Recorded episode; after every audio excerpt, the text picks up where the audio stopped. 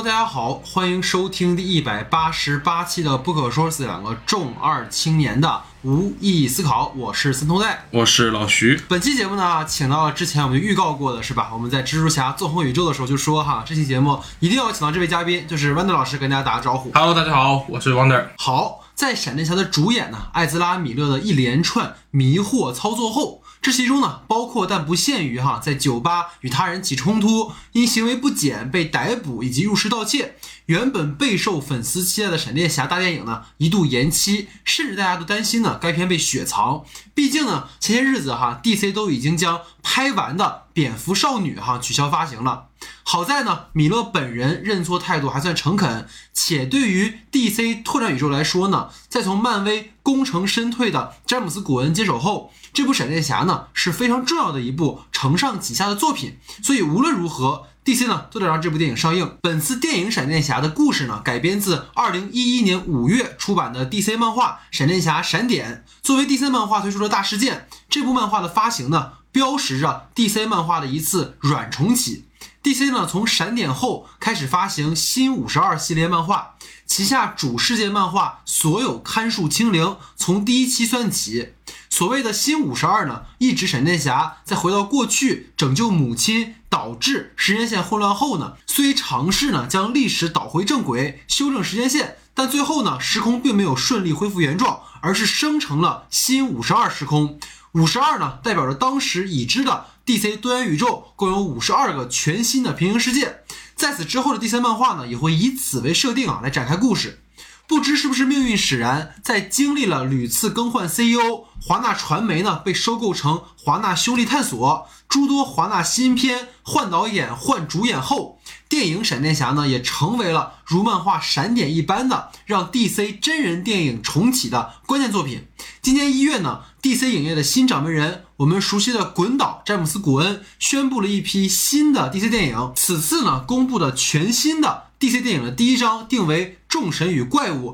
其中包括呢《超人遗产》、《蝙蝠侠：英勇无畏》、《女超人：明日之女》等作品。据悉呢，全新的超人电影《超人遗产》将由滚导亲自编剧并执导。这位昔日效力于漫威的鬼才导演呢，会为 DC 突然宇宙带来怎样的新面貌？还有待我们进一步观望。本期节目呢，就让我们来聊一聊哈这部为 DC 承上启下的关键作品《闪电侠》。在屡次跳票后，本片呢是满足了我们的期待，还是 DC 又一部扑街之作？被 DC 救回来的艾斯拉·米勒是否能够完美诠释我们心目中的闪电侠？让我们来一并聊个痛快。节目开始前呢，还是先来介绍一下影片的基本信息。本片的导演呢是安德斯·穆斯切蒂，之前呢曾指导过《小丑回魂》系列。编剧有两位，包括《大黄蜂》的编剧克斯蒂娜·霍德森，《明日边缘》的编剧卓比·哈罗德。配乐呢是由本杰明·沃菲斯奇完成的，他曾为《银翼杀手2049》《隐藏人物》担当过配乐。主演方面呢，扎导版《正义联盟》的几位主演悉数回归，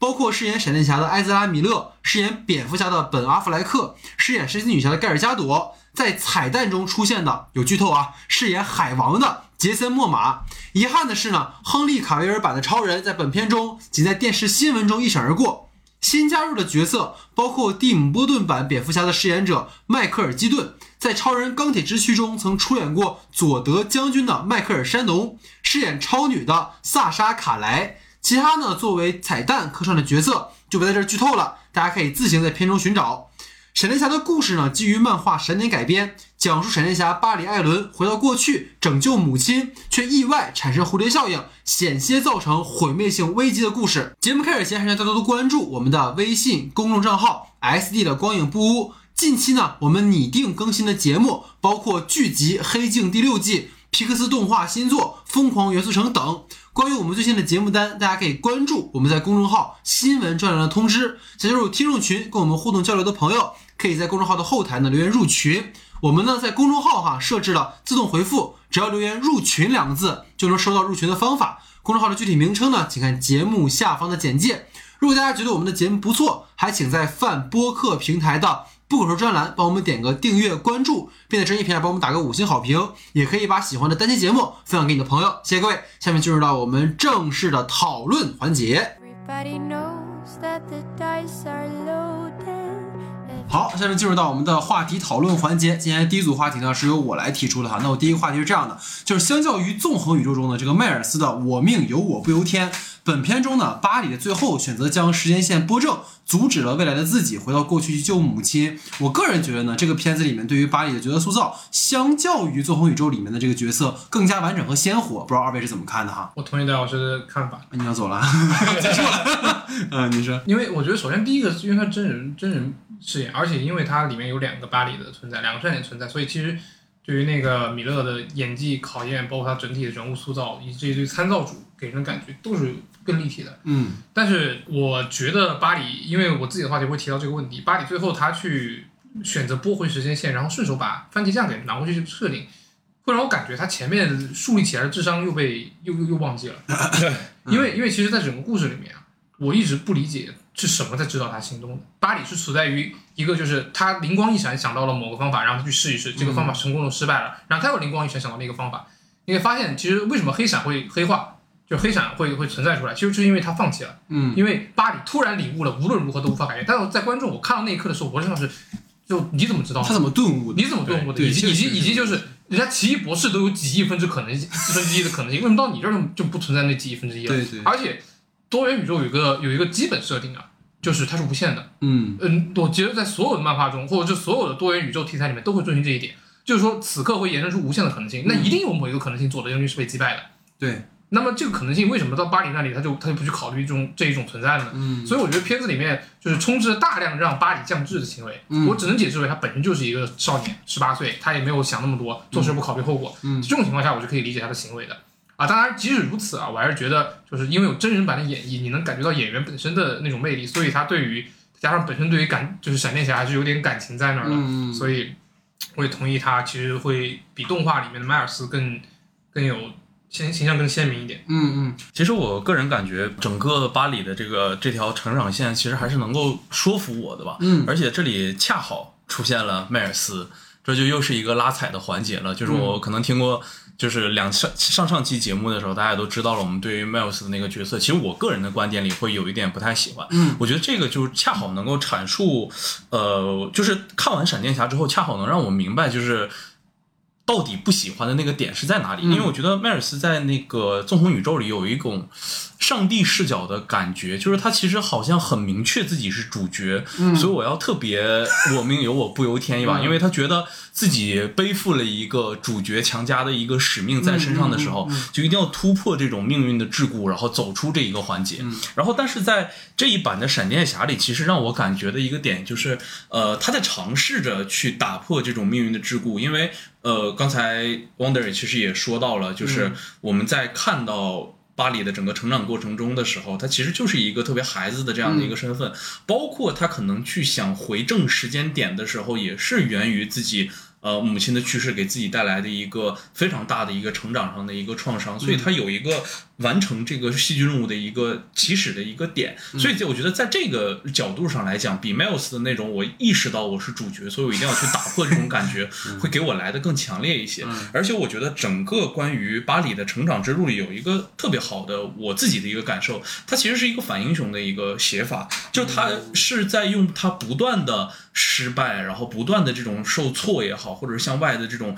呃，由于自己想救母亲，或者是完成自己一个非常小的一个作为超级英雄的一个夙愿，可能我有拯救我妈妈的能力，那我想试一下。但是这个能力带来了这种无穷的痛苦，反而迫使他慢慢慢慢的去成长，可能在最后完成了自己这样的一个决定。这我觉得是一个。呃，我个人而言，还是一个比较能吸引我的一个点，就是他没有去贪一个特别大的一个呃宏图也好，或者是背景也好，反而是让我回到了一个比较向内的一个英雄成长的一个故事。但是虽然它架空了一个特别高的一个维度再去给它进行这样的一个反写，但我自己来讲还是蛮喜欢这样这个这一处的一个处处理的。嗯嗯嗯。那我记得好像你说你看过那个剧版的闪电侠，啊就是你觉得相较于剧版，当然剧版有更长的一个时间线了，其实那个含量嘛，对对对但你觉得其实这个里面的塑造也是让你比较满意的。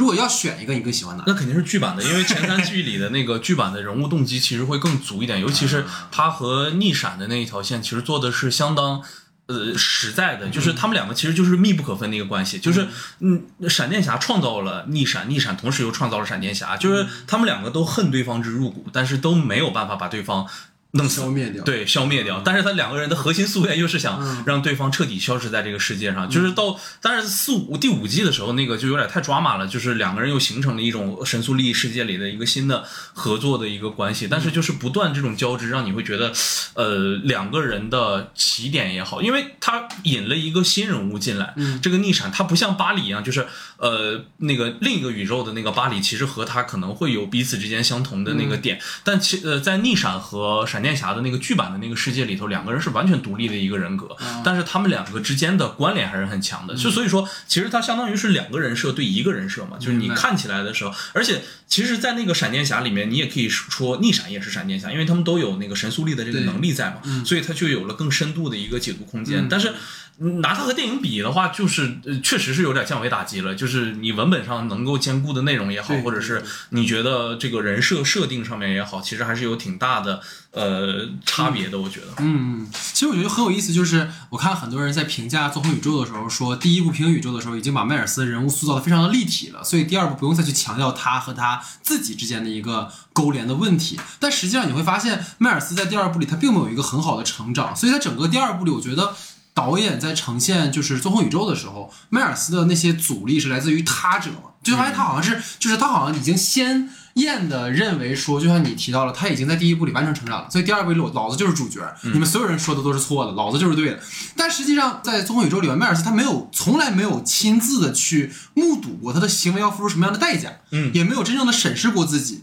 这个其实我觉得跟纵横宇宙，包括和这个片子里面对于多元宇宙的这个交代跟呈现方式有关系。不过这个我们后面可以再聊。就我会发现这个片子里面的巴里这个角色，他从一开始的一时冲动去救母亲开始，就像你刚才说，他一直在面对自己要付出的这个代价嘛，就是所谓的好心不能办干好事儿啊，然后可能导致一个更大的危机。其实就像看到那个闪点的那个动画的开头，就是巴里的母亲跟他讲说，你对于不能改变的事情要学会接受，对于能改变的事情你要积极行动。就虽然我们一直在说要发挥主观能动性，但是很多时候可能现实就是很无常和荒诞的。所以巴里原本以为可以可能把购物车里加一个西红柿罐头，他妈可能就不会死，但实际上这就是又一个可能扇动翅膀的蝴蝶。然后这个蝴蝶起舞的时候，他也没有想到过远处可能会掀起一阵龙卷风，所以可能这样一个设置。所以电影版里面，相较于闪点的原漫画和动画，一个很重要的改编就是把那个巴里跟平行时空当中母亲没去世的那个中二病巴里的互动，作为了这个片子里面很重要的一条人物关系线嘛。这个其实我也很好奇二位的看法，因为这会让我想到洛基里面的那个洛基跟女洛基。就两个人其实都有一个身份，但他们因为有不同的遭遇，所以有很多错位的一些呃观念冲突。所以你看到，当巴黎遇到那个中二巴黎之后，他急于把当时那个心智还没有成熟的巴黎让他拥有那个神速力。这个就好比一个什么？就二位可以想，就好比说你给一个没有建立完整价值观跟金钱认知的一个小朋友一笔巨款。他们其实没有办法去很好的使用能力或者使用这笔钱。其实有一个很有意思的情节，我印象很深是，就是巴里被那个中二巴里一直在絮叨之后，他心烦意乱，然后对他一顿恶语相向，然后搞得那个正儿八经就很懵，就是你什么也不告诉我，为什么我要帮你做这个做那个？我觉得这一段就很好的塑造了，就是我们这个宇宙的那个巴里的形象，就是他其实是嫉妒这个正儿八经的嘛，对不对？就你又生活美满幸福，你还拥有神速力，就他自己知道自己这一切得来不易，但是他发现这个人好像获得这一切是这么的简单，所以那个人物的这种冲击上，让我觉得其实还是很很强烈的。包括另一个塑造的点，也是想二位可能一会儿有再聊吧，就是那个结尾大战的时候，就二人通过神速力去不断的尝试，然后巴里突然发现说这是一个不可逆的事件。这个其实就像刚才，我觉得弯子说的特别对，因为他俩其实只尝试了两次嘛，你怎么知道这两次之后这个事儿就注定无解了呢？这其实是一个有点儿有问题的地方，但我觉得可能也是为了去呈现所谓巴里跟中二巴里之间基于他们的认知所产生的一些所谓的不同点嘛，这个可能是一个我想去讨论的地方啊，所以想问问二位，就是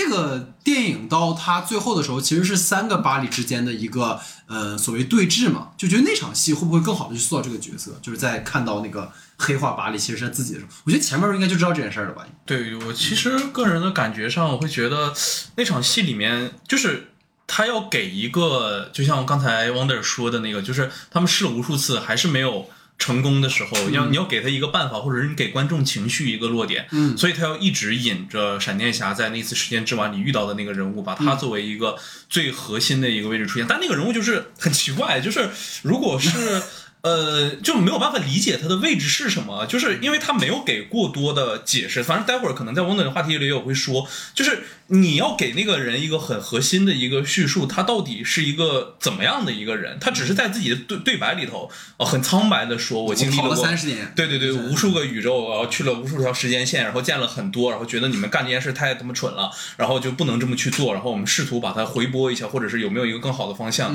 或者是就是把你们这两个时间线给修正掉，就是你会觉得那个有一点，嗯，就是也确实是会有一点降神的这种感觉吧。如果说就是他的身份是像逆闪一样的，或者是一个完全不在这种时间线之内的身份，就是非呃闪电侠的身份的话，其实理解起来就没有那么太困难了。但是你想到那样的一个身份，然后他又可能是一个巴黎的一个身份，就是会让你觉得可供思考的空间会变得更多，反而会更复杂化他的身份。啊，其实我的点在这儿，就是他，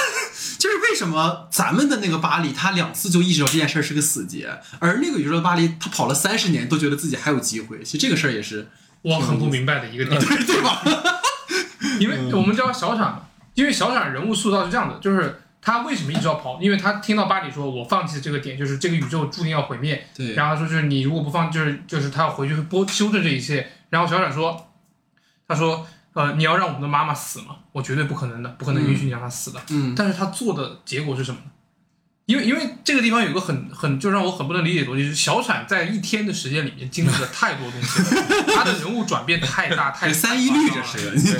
所以当他在这个地方出一出从作为一个就是闪电侠的镜像的时候，他个人的那个个性部分已经被完全消失了。就是他最好的那个部分，就是在他在桥洞下听见听见那一切，然后有一个表表情的转换，然后到那个地方那个人物是完整的。但是到了这一场作战的时候，从他开始要一次一次尝试的时候，就已经有点 get 不到了。因为我觉得至少作为作为我的试点，我有几我我有几个很想问，嗯，巴黎的两个巴黎的问题。第一个问问大巴黎的问题是，呃，大巴黎，大巴黎啊，大闪，呃，大闪的问题是，他当时就是在剧本里面提，就是就是涉及到了一个关于支点的那个内容焦点，嗯，啊，焦点。然后他说，就是这意面就是那平行宇宙里面总会有一些事件的焦点，其实就跟就是蜘蛛侠宇宙里面每一个本，就是每一个蜘蛛侠都会死一个叔叔一样的。嗯那问题就来了，二零九九宇宙的蜘蛛侠，人家至少是一个联盟的 leader，嗯，然后你这边是一个就是迈就是迈克尔基顿蝙蝠侠，呃，非常颓废，虽然他智商依然很高，但是他对于宇宙的理解又怎么会比你更高呢？他提出的意面比喻到底是就是我很不理解的是，他怎么知道这一切他怎么知道这一切的？基顿给我的感觉，虽然我很喜欢，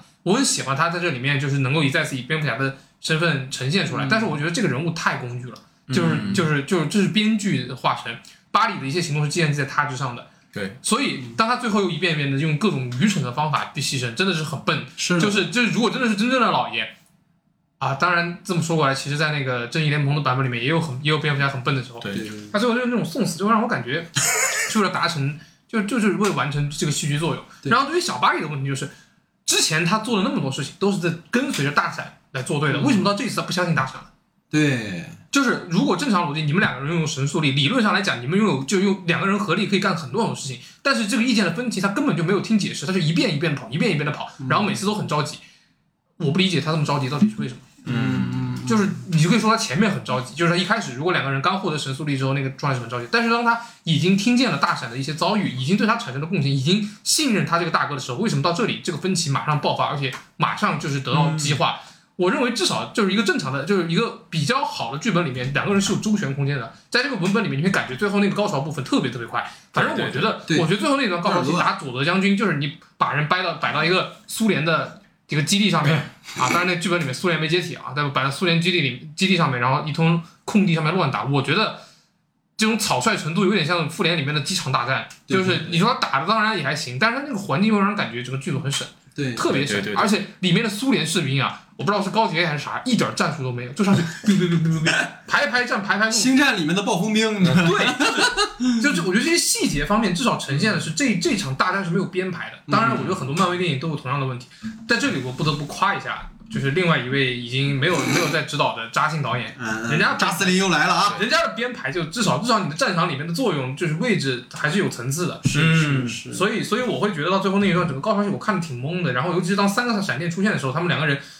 就是我我已经猜到最后可能是小闪要牺牲自己，但他为什么要牺牲自己？对那一下也有点怪气。他说是我想试一下，你记得吗？那个台词说是就是我想就自让自己杀了自己是什么感觉吗？那理论上来讲，这个人物这个人物这个悖论啊，就不该出现啊，对对对吧？你不必须要解释他们到就是那个小闪跟那个黑闪到底是一个人嘛？因为那个黑闪是未来的自己，对，但是此刻他又自己杀死了自己，这样的话会造成一个什么问题呢？就是这个平行宇宙的规则更加奇怪了。他到底是创造了一个第三宇宙，还是还是让这个宇宙直接消失了？你没有办法理解。对对，然后同样的境遇，就如果大家知道有个片子叫叫叫《Looper》环形使者，里面其实也有一个自己的悖论，自己杀自己，但是他那个故事就是完全建立在这个悖论如何消除以及如何解决上面。而在闪电侠这个故事里面，他已经加了如此多没有没没有经过一个严谨推论的实就平行宇宙规则之后，他又来了一个第三第三人，嗯然后让我感觉到那一段就是你到底是从来没有出现过，还是你创造了一条新的前线，然后把它抹除了。我觉得这个很关键的一点就是在于我们如何理解与闪电侠平行的那种各个宇宙，就像看那个呃尼古拉斯凯奇的宇宙一样，嗯就这个这个宇宙也会就是它到底是被抹除了，还是它从来就没有存在过？嗯，就最后所有的那个球撞到一起的时候，你也好奇他到底要干嘛？对啊，就是 就要像康康最后也是说要他把所有的时间线全部拨正嘛，对对对吧？那那那为什么要这么做呢？以及这么做就是。就包括包括就至少平行宇宙里面，就是那个蜘蛛侠里面，他其实给了很大的一段篇幅去给你详细解释为什么这样，而且其实里面最重要的那个点，它有一个权威的人物在。当然，最后可能在下一步就证明这个权威人物是错的。嗯，但在这一步里面，因为没有那个权威的存在，所以一切都依赖于闪电侠自己对自己说的话。的话对所以最后我就会，我作为一个观众，我我我我没有办法相信认同他到底就你你就怎么就你一个人领悟了神速力，就你一个人知道就是时空的规则，嗯而且就咋说呢？某种意义上来讲，就是平行宇宙这个题材，我我之前有说过一个观点，一旦你牵扯到时间，你这个剧本就已经很难很难圆了。嗯，就他放弃圆了嘛，已经就说白了，对，所以其实哈就可以进入到我的第二个话题，就是关于多元宇宙这个本身的呈现。就是虽然说这个片子里面有很多的彩蛋，也有很多向经典角色致敬的地方，但我觉得它它没有对这个主线有过于喧宾夺主的这样的一个影响。就想问问二位，刚才其实也提到了很多了，就对于这个片子里面多元宇宙的呈现有哪些印象深刻的地方啊？这样，老师先来。嗯，我觉得这个里面就有一个特别恰当的比喻吧，就是如果说 Miles 的那个纵横宇宙，就是漫威那版的多元宇宙的话，它的感觉就像那个呃基顿拿上来的那个已经煮好的那意大利个面就是全部都纠缠在一起。但我觉得这一版的闪电侠，尤其是刚才 Wonder 其实也说了很多关于多元宇宙的想法，我觉得它就真的很像非常简单的两个意面交叉在一起，因为你单独回溯到某一个宇宙里头，其实它还是线性的。嗯，就这一点是让我觉得它其实有一个稍微降维一点的认知，就是它那么复杂它设计起来对，就是让观众更方便去理解了。其实很简单，就是当你在这个宇宙里做出的任何一个决定，都会把这个宇宙导向一个未知的一个方向，就会和你的完全呃那个时间点完全去错开。那其实你在 Miles 就是我们说的那个纵横宇宙的那个漫威版的多元宇宙里，其实就是一团浆糊。有的时候你看着看着自己都会懵了，就是到底发生了什么，然后每一个宇宙里面的故事是什么样的，就是会很容易被一个宿命的那个东西牵着，然后有一个自己认定或者既定的一个方向往那个方向去走，然后你看的是主角怎么去打破那个原有或者是既定的方向。但是在这一版的闪电侠里头，其实就是他在那个节点可能会产生了一个问题，接下来把把它往不同方向的地方去掰的时候，你其实反倒会能理解他要。做的那个点或者是认知是一件什么事情，这个是我觉得还挺有呃，就挺简单的也好，或者是能方便观众们去理解的，而且。其实我自己个人的感觉里头，就是他会有一处，就是在大战佐德将军的那个地方的时候，其实他有一点，就是，呃，他们所有人都，就是他们两个一直开始失败的那个过程当中的时候，其实有一点的什么感觉，就是因为呃，打佐德是在之前的 MOS，就是钢铁之躯那个版本里头，是一个已经成功了的一个现实，就是原宇原原来的宇宙发生的一件事情，但在这个宇宙里头，他特地要做成那种你没有办法去实现你的那个成功，其实你就是一不断失败、不断失败、不断失败的过程，他就告诉你了这件事情，因为你之前的那一次决定，所以导致了你在最后的时候没有办法去完成你的呃你原来的宇宙所发生的这个事情。它其实就等于说一直在去简化你对于多元宇宙的那种很复杂的关系的理解。它尝试着给你的是一种比较线性的，然后告诉你一个结果导完成了一个导向，这其实是一个单箭头的这样的一个形式。这个是我觉得它在呃这一版的多元宇宙里，我觉得还是比较好理解的一件事情。嗯，就相对来说，它还是给你硬设定嘛，就是它一定会导致这个。对对对对对。嗯，其实我有相左的意见。嗯，其实我反而我反而会觉得它更不好理解了。因为我举个例子啊，嗯就是正常来讲，你穿越到某一个时间点上，然后你改变了那个时间点的现实，然后会比如说他他去换那个番茄罐，其实会导致就是番茄换了番茄罐之后产生不同的两个结果。但是在这个故事里面，它直接生成了一个新，就是源头不知道为何的平行宇宙。我简举个简单的例子，就是布鲁斯韦恩的出生绝对是在闪电侠妈妈遇害之前，嗯，对吧？是的，那么，但在这个宇宙里面的布鲁斯韦恩根本就是那个把那个谁，呃，本阿弗莱克那个版本根本就没有出生过，然后反而是个老年的迈克尔基顿，也就意味着在他换番茄罐之前，这个的这个宇宙里面就已经出现了一个另外一个版本的迈克尔基顿，嗯。你没有办法找到那个平行宇宙的点在哪里。这是我认为，就是这个故事里面有大量存在这种没有办法细想的 bug。嗯，然后我平行宇宙，我觉得比较就是我相对而言认为认可平行宇宙出一点是一个，他用演化疗程的方式告诉你他没有试图解决这么多的 bug，嗯，他的试点始终是围绕在一群试图理解或者修补平行宇宙，但是没有完全掌握平行宇宙规则的人。而且我相信到第三部的时候，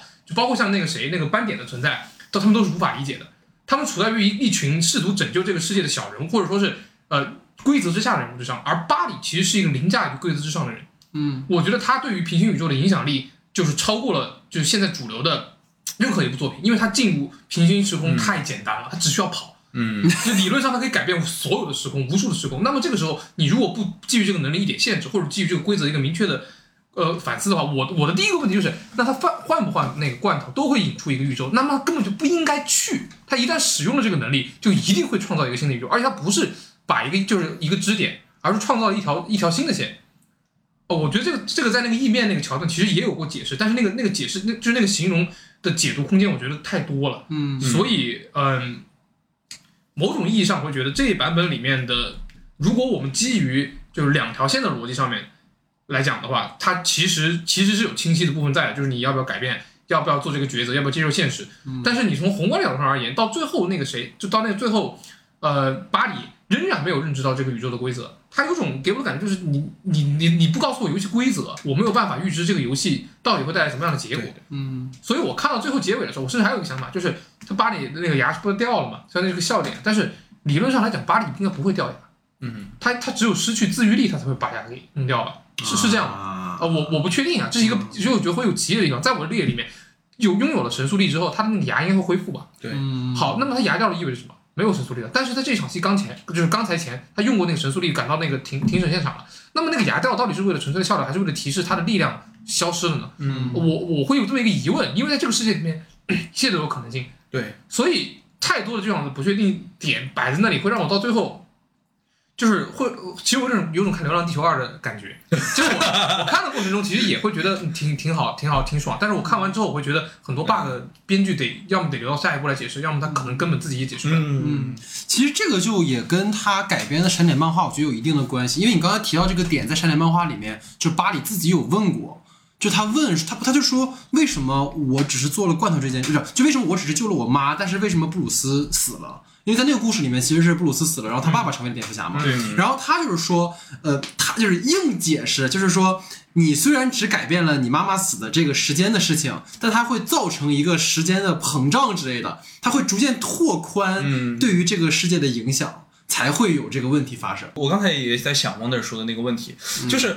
他得问谁，这个是个特别重要的一件事情。是就是如果我们放在就是我现在去理解闪电侠这个版本里头的话，就没有一个指明方向的一个人。其实迈克尔基顿告诉他的那个剧那个那个时间线的，也是他自己的一个推他只能测。问老闪，对和推断，对对，老闪其实也是靠独白梆梆梆给你说了一大通，但。那个时候的视觉什么梆梆梆全来的时候，你就会觉得哇，这就咣咣全来的时候，你就没有办法消化他们那么多信息量。是的但其实，在 Miles 的那个平行宇宙的那个版本里头，是有一个。呃也不能说高维吧，反正就有这么一个人去给你做解释。二零九九也好，他给跟你说这个宇宙发生什么，然后梆梆梆又下来了一群蜘蛛侠，然后在那告诉你我们修复着那个 bug，然后把黑洞给它做好，就可能下一次就不能再去修复，就会让你觉得好像有一个人是在一个更高的一个视角里去给你解释这件事情。但是在闪电 侠这个里面，就是对就是呃呃小小伙进大都市了，就是横冲直撞的那种感觉，其实就是在一直去探索的那个边际，但就是看怎么样能有一个提供的一个视角给你去解释这一切，我觉得这个还是挺关键的一个。所以这就是刚才提的那个问题，就是在漫画里面，其实逆闪是另一个人，对所以是逆闪导致这一切。所以他跟闪电侠说：“你虽然只救了妈妈，但是实际上这个时间膨胀了它是可信的，这是可信的，可信的，因为他俩等于是互相在说，然后互相就拼起来了一个世界观。你得需要一个导，就是我就是从剧本层面来说，我看的时候的感觉别扭一个点，就是他这个剧本缺少导师，迈克尔基顿是个伪导师，对对对对，所以就是当你当你作为一个小伙儿，一个青年小伙子，而且是一个成长的故事，以及领悟一个非常宏大的宇宙规则的事情，你在需要导师的情况下，在很短的时间里面靠自己的尝试就把这个事儿给完成了。其实有一个动漫作品也有人是这样的，那个呃《命运石之门》，嗯嗯冈部伦太郎也是在自己的自己的认知下一步一步探索，他跳跳了很多个时间线，嗯但是你你得告诉我他尝试多少遍。小闪啊大闪他没尝试啊，他尝试两遍他领悟了，我懂了这个时间不就在我这里，我觉得这对这个人物是一种一种损害。嗯，对对而且他还是小闪的导师，对对对对对对对，你自己都什么都不懂，还给人当导师呢，搁那儿嘎嘎给人上课，你 这对，所以其实啊，我觉得刚才咱们说这么多，是对于它里面的一些概念的一些设定的一些问题，其实就是因为它既改编自漫画，但它又想跟漫画不一样，但它恰恰损失了在漫画里面一个很重要的，可能有权威性质的。解释性的角色，所以这可能是我们这个多元宇宙的一个讨论。那在这个问题的最后，我特别想跟二位聊聊，就是这里面出现了很多别的一些角色，就比如说我们当然要讨论的就是那个除了像那个闪过几秒的长发凯奇的那个超人哈，然后就我想聊聊，主要是就基顿版的这个蝙蝠侠，因为其实啊，就是基顿版本的蝙蝠侠，在当年看来，你如果现在回看的话，就是我觉得比起说精彩，它是经典。嗯就是因为蒂姆·伯顿之前的那个，如果大家看过那个真人剧集的那个蝙蝠侠，就就基本就是按喜剧拍的，一个情景喜剧去拍的，所以你能看到蒂姆·伯顿的那种哥特式的美学风格，包括演员们那种表演的一种形态，就是赋予了可能他跟过去不同的、更符合蝙蝠侠那种可能比较独特的、那种诡异的一种可能魅力。然后我其实更期待看的，我也想问问二位，就是我想看到的是那种历经世事的布鲁斯。他怎么跟其他宇宙他未曾谋面的一个巴里的互动？就像托马斯·韦恩，他第一次见到了，就是漫画里面他见到巴里的巴里一直对托马斯·韦恩喊说：“布鲁斯，布鲁斯。”托马斯说：“你他妈说啥呢？我儿子早死了。”就是你能看到那个人很强烈的带有他过去的很长一段时间的故事所带来的一种阅历的一种不同。但这里面你就看到的这个。暮年的基顿，除了他还是在压着嗓音说 “I'm Batman” 的那种感觉以外，这个角色除了演员的个人魅力，其实就是像你说是一个工具人嘛，他没有什么个性，他也没有任何的，就是让我觉得很有特殊的地方在。就是而且我觉得这个电影最他妈扯淡的台词就是什么，就是哥谭市是这个平行宇宙里最安全的一座城市。我他妈，这个就是闪点。我当时听完我笑喷了，非常笑了。没有，不是闪，就是那个。原著漫画里面的那个那个歌坛是他爸说的，对，也是一个特别乱的城市。在那个漫呃，我看的动画，动画的结尾是那个托马斯跟闪跟那个那个闪电侠说，反正这世界肯定完蛋了，我还是回哥谭市杀，就是回哥谭市去拯救拯救人嘛。他是这样一个设定，所以其实包括小丑也在，小丑女也还在。但这里面你就会觉得，哇，怎么就成这样了？当时我觉得就还挺奇怪。包括最后，就是我看到了一个就是养老蝙蝠侠，我其实就是挺不舒服的。那问问这个点二位的看法？对我终于能找找机会把这个梗说出来了，憋死我了！我今天一天我在想这个梗怎么怎么进来，居然真的给给到这个了。就我觉得他有那个必就是和超扁大战那个片子一样的一个一个通式烂梗，我不知道 DC 怎么了。嗯就是在这里，其实那个基顿版那个蝙蝠侠愿意去帮闪电侠的时候，也是有一个。相同的一个桥段，就是在闪电侠慷慨陈词的说：“我是因为我的妈妈才决定做这一切的时候，忽然我决定帮助你了，然后感天动地。”这个其实，在上一次超扁的时候也有啊。我的母亲叫玛莎嘛，对啊，就是离不开妈妈了。然后，呃，钢铁之躯也是，就是因为佐德将军当时不是那个就是威胁的玛莎，然后还动手了嘛，然后就最后超人直接怒了，觉醒了。就这是 DC 宇宙离不开妈妈这个永恒的母题了。是的。所以就是包括你看他那个镜头还给的特别明显，他一转头看着他妈那个合影，是。操开门，行动。对，刚刚提到那个那个点，包括蝙蝠侠一个大腹便便的形象，嗯，主要是为了笑点。是，就是它包括它里面拉遢的那种那种就就整体的呈现的状态，主要是为了笑，嗯是为了制造观众的反差感。因为你再来一个苦大仇深的版本呢，其实没有必要，因为本来本阿弗莱克就是一个苦大仇深的暮暮年版蝙蝠侠嘛。是，而且他你还不知道还记不记得正义联盟呃正义联盟之前超扁的时候，给了大量他之前的镜头，什么小丑的那个面具，然后那个罗宾的衣服，这些东西都没拍出来。嗯，就是本阿弗莱克已经够身残了，所以这部形象他一定要给一个麦克尔基顿，而且就是。呃，实际上我是看了那个呃贝尔版的之后，我再去看的那个呃老版对老版的老版就是在我他他的那个形象在我心目中比比那个本阿弗莱克还要更早。然后在那个版本里面的蝙蝠侠，其实它奠定了后面很多就是真人版蝙蝠侠的很多基调的，尤其是他那种那种暗黑风，然后他这么来一个反差，其实对于老老观众而言呢，就是为了让你更轻松一下。嗯然后包括歌坛是成为最安全的城市，这是一个梗，这是这是会让观众发笑的，因为看到那那一刻的时候，大家都大家都笑了。嗯但他是为了，他是成有些时候是为了营造这个喜剧的感觉，他会破坏原本的剧本节奏。我说最后那个掉牙，就是让我感觉到会疑惑的一个点。嗯，嗯，然后就是我有钱是一样的，就是嗯对超能力是什么那种那种设定。嗯，这超那有钱那个都还好，反正就是，但是整体上而言呢，因为他后面掰回来了，你会发现，就前面那么不正经的蝙蝠侠，后面醒悟之后，就一下就变得贼厉贼强、贼厉贼贼牛逼，而且就是甚至冒着身上被被被被弄那么多伤的风险，也要去苏联救超人。是啊，之前干嘛去了？对啊，是啊，是的，就你会觉得，其实这个这个还有有一个就是那个，其实女超这个身份也蛮怪的，就是因为。她呃就是超人的能力觉醒，其实是因为他很早的时候其实就走出了救援舱，他已经融入了正常的生活。因为那里头有个特别重要的一个设定，就在那个钢铁之躯里面，就是有一个所有的克星人来了地球之后都会不适应地球，嗯。但唯一一个能适应的办法就是第一次你要先经历一个锻炼，就是因为你看所有东西，克星人一来地球之后看所有东西其实都是有点，它视觉效果上是重影的，嗯。就没有办法聚焦，所以你要锻炼就是一直看一个不动的东西，防晕船的办法，嗯。就你要训练看一个东西一直不动，这样子的视觉才能恢复到 正常人的视觉。嗯。还有一个就是你要晒太阳。但是那个女超不是一直被关在救援舱里吗？那个克星，因为克星的那个克星人的设定，其实就和太阳的设定是紧紧绑在一起的嘛。嗯有一个那个红太阳和黄太阳的那个说法，就是因为我们现在呃太阳系里面的这个红太阳是比较青年的太阳，它适合克星人的这种发生长和发育。但你如果回到克星的那个宇宙，包括它的崩溃，就是因为红太阳这这落入暮年了，所以整个克星的人的呃思维也好，或者身体也好，嗯体质也好，机制也好，都在下降。嗯所以他接收到了很多阳光的信息才能发展。但你到这里头，你发现女超好像出了那个苏联的那个救援舱之后，就变成超人了，就猛了。对，就叮咣上去一顿干。对，就是因为我还是想比较闪点漫画，闪点漫画里面其实还是克拉克嘛，嗯但是克拉克出来之后，他就是明显控制不住自己的能力，在这里面大姐就叭叭几下之后叭就飞了，这感觉 还是差点意思。因为我觉得老徐说那个点，我觉得很有有意思的地方在于说，我看到导演的一个专访，他提到说，呃，他们是刻意不要去用托马斯·韦恩的这个蝙蝠侠的形象，就像你说的，他可能为了制造一个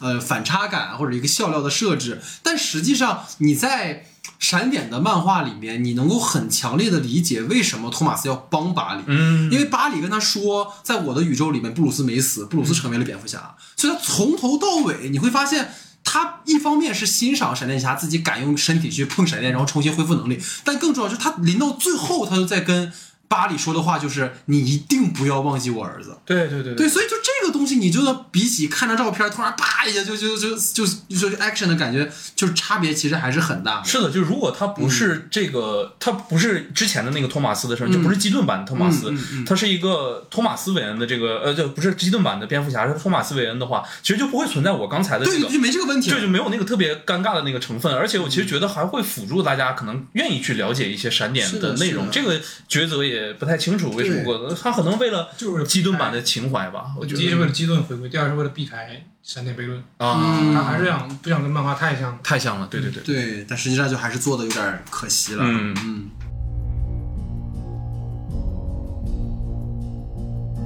好，那在我的话题之后呢，进入到老徐的话题时间，你讲。好，其实我有刚才在上一个话题里简单说到啊，就是嗯想听听看二位对于这个结尾处闪电双侠大战佐德将军这场戏的一个看法。嗯，其实虽然在剧戏剧目的上是一个很高潮的一个段落，嗯而这种英雄试图击败反派，但随着闪电侠的不断失败，甚至两个人进入了时间之网，呃，这场戏就戛然而止了。嗯各位会觉得在这里会是一个失败的处理吗？就刚才提到，就是这是一个非常着急的处理，嗯他这段戏上呈现的东西太多了，然后包括这样就这场决战，其实打完之后马上进入到跟黑闪的决斗，然后在我的观点就是，我是上一场戏，就是那个宇宙到底怎么样了，就是呃基顿所在的那个宇宙最终一定会因为佐德将军灭亡，他的口头上是这么说的，但是我、嗯。我为什么就是这么草率的就做了这么一个决定呢？嗯。所以在我的在我心中，他他在这个情节上的处理不算特别好，整个故事的格局突然被收的很小，就只有这么几个人物，就这个宇宙里面有就应该有无限的可能性。嗯，是的，是的。就这么说，哪怕你不找，就是除了超编，然后你说好像没有神奇女侠，没有海王，那你就绿灯侠呀，还有那么多人 还有那么多人还有沙赞呢，开玩笑。对，就是如果你你熟悉超英的观众，你会联想到，就这个宇宙是这个宇宙这么毁灭，就是因为就是女超人和蝙蝠侠打不过，那其他人去哪儿了？他不说了吗？他们都没出生吗？都就是就是一种在戏剧上面，我会觉得你对，偷懒。对偷懒的做法对，啊。当当然我我也非常理解为什么编剧要这么做嗯，啊。因为确实很需要这样的段落。对对对，其实我觉得啊，就比起说它是一个高潮段，它其实是个伪高潮段。嗯就是我记得还是说在《闪点悖论》里面，就是托马斯·韦恩在牺牲之前，他给了小闪一封信嘛，让他去带给就是小闪宇宙的那个布鲁斯，就是他有句台词说的是，呃，托马斯说他在这个故事里不是主角，嗯所以这其实也是可以直接挪移到这个片子里面，就是基顿版的蝙就是蝙蝠侠、超女、佐德将军，其实都是这个故事的配角嘛。所以双闪大战里面佐德将军那个段落就不是这个剧的一个高潮点，就本片的反派其实也不是佐德，就是因为根据这个故事的设定，就是佐德是这个世界注定的胜利者，所以本片的高潮戏就是因为在。呃，戏剧结构里面有一个叫伪胜利或者一个伪失败嘛，所以这个其实就是一个伪失败嘛，就是说你以为它是这个片子在可能第三幕的高潮段落，但实际上它只是在第二幕进入灵魂暗夜之前的那个那个段落，它其实是个终点，但是就是。弯的说那个问题，他这个终点进行得太晚了，然后他那个最后的高潮又又又那么的受数，就会让你觉得好像很就不舒服的感觉，所以就是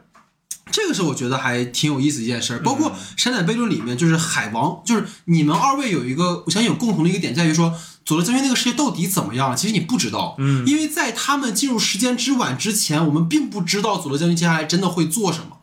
对吧？超女是不是死透了？好像也是一个未知数嘛，我觉得哈，你说他有没有可能被一个男版路易斯一吻就亲活了 这种事儿是吧？那也有可能发生，就是，但是《闪点悖论》里面是海王跟闪电侠的那个最终大战是彻底毁掉了那个世界，所以最后的高潮点在这个电影里面是闪电侠跟逆闪的一个肉搏，而最后的闪电侠在时间流里打断另一个。自己拯救母亲，这可能才是那个故事里面的一个对核心嘛。所以我觉得会带给你这种可能戛然而止的观感，就是本片其实在处理支线角色的时候，我觉得有点定位不清。就像还是说你是想纯当工具人写，还是说你给这些角色一个人物弧光？尤其是超女，就我感觉主创吧，想给她加戏。然后呢，佐德，我在咱们俩聊过嘛，就是佐德说的这个宇宙里面，关键机密藏在女超身上。那么女超是不是就是这个世界的钢铁之躯？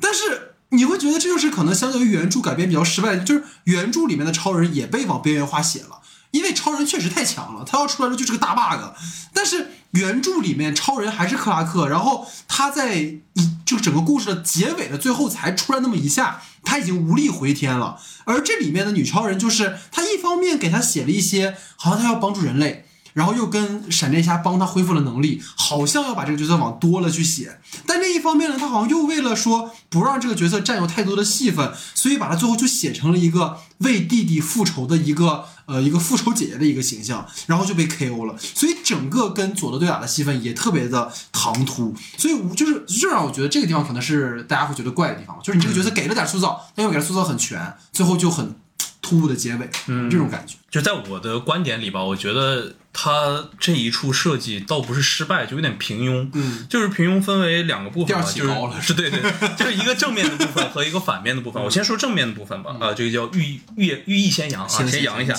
对我其实觉得他是。嗯，这个好的部分其实也是很平庸了，就是他借鉴了很多之前使用过的漫威的一个手法，就像汪德老师刚才进来的时候就说过，就是闪电侠放三年前就好了，可能是他一个更好的归宿，就是因为我觉得他其实就是在复联三之前、四之前都是一个很好的一个状态，为什么？就是因为他其实开创，就是开创也不能这么说，就是使用的一个办法，就是当这个呃一个超级英雄完成了一个错事之后，嗯。他可能引入了非常多花里胡哨的新英雄，包括我们说女超啊这些英雄，但是由于这个世界的诞生或者这个宇宙的诞生、嗯本身就是时间上线上的一个错误或者是一个必然的悲剧导向，嗯所以所有人都会陷入一个无助的这种沉沦的状态。但是这个可能就是唯一它好的那个部分，它可能用了一个比较平庸的一个方式。那么接下来可能所有的都是不好的一个部分部分了。不好的一个部分就是其实是有后手的。闪电侠和带大闪带着小闪直接神速力走到时间之碗的时候，这个事情根本没了，就就你不用处理这件事了，我们再到这个宇宙里再去探索、去想一下就可以了。还有一个是我觉得一个硬逻辑上的一个问题，就是呃，我记得我出来的时候就跟你说过，我说小闪是一个，呃，就是一个一瞬间就能试出无数种密码，然后打开那个太空舱的那样的一个人。那为什么在战场的时候他找了那么长时间都没有找到女超在哪儿？而且就像刚才 Wonder 说的，他那个场地也没多大，就是一片空地而已，你去找嘛，对吧？你都是光速的很多倍，然后可以救他，对你明明就可以找到他，甚至救到他，你为什么还要用这样的一个方法？而且还有一个更大的悖论，就是其实呃，闪电侠的原原来的那个宇宙里头，他是知道有佐德将军这个人，他知道他破坏了大都会，然后他知道他去做了很多很多的这样的事情，呃，甚至我们来说，就是他应该知道那个宇宙里头就是。钢铁之躯里头，佐德将军想要干嘛？其实，在钢铁之躯里面有一个特别大的一个，也不能说是暗线，就是可以斡旋的一个空间，以至于大家很多人都觉得那个是扎导一个很有意思的一个设计，就是。呃，超人的亲生父亲给他留下来的时候，其实留了一条路，就是因为在那个前传里头，其实佐德将军和他父亲是一个对抗的那种，一个就是激进派和一个比比较改良派的那种做法吧。但他其实改良派在后手的想法里头，曾经有想过，就是克星人的未来怎么办？当然有一个办法，就是自然生免的超人这一派是能够可以留在地球的，因为他要和地球人去和谐的相处，并且可能有着一定程度上想要保护地球的这样的一个说法。但是他不能说给之前的那些克星人完全不给他们路走。他想到一个很合适的一个途径，就是你有创世引擎，你可以去改造土星、改造木星啊，对吧？你如果去改造土星或者改造木星的话，其实超人只要你我们井水不犯河水的话，我愿意把那个宝典给你的。对，就是，但是你一门心思就是说我他妈来到地球，我就要改造地球了，这是一个很一根筋的一个说法，就是也在嘲讽着他们可能没有办法去走一条弯路，然后他又恰恰留下来这一条路，他们又不去践行这样的一个空间。那其实，在闪电侠这还是有第二条路可以走的，那就是难道说是要和以前所有的宇宙全部断开关系的这种说法吗？就在我这里，我觉得还是不能够支撑我去认可这一条线的，我还是觉得他做的都是有一点点太过仓促了，从逻辑上，然后亮点上，还有他的暴露出来的很大的问题上，都让我觉得，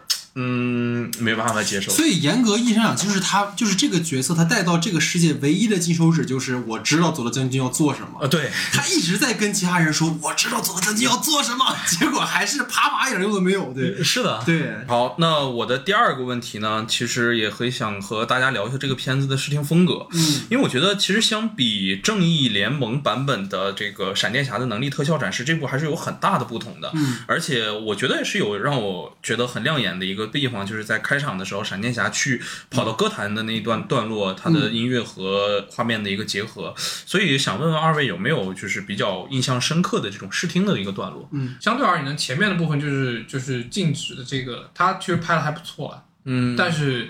第一是因为类似的画面我们见过太多次，第二是因为在我心中，闪电侠的最高光时刻是正义联盟扎导剪辑版的那个就是，那个太高了，那个高到甚至在我心中没有哪一个每个哪一个超级英雄的降临能比闪电侠那一段太酷了。对。嗯，所以你就会显得就是就是在有了扎导的那个高度之后，对不起啊，又吹了一下扎扎导。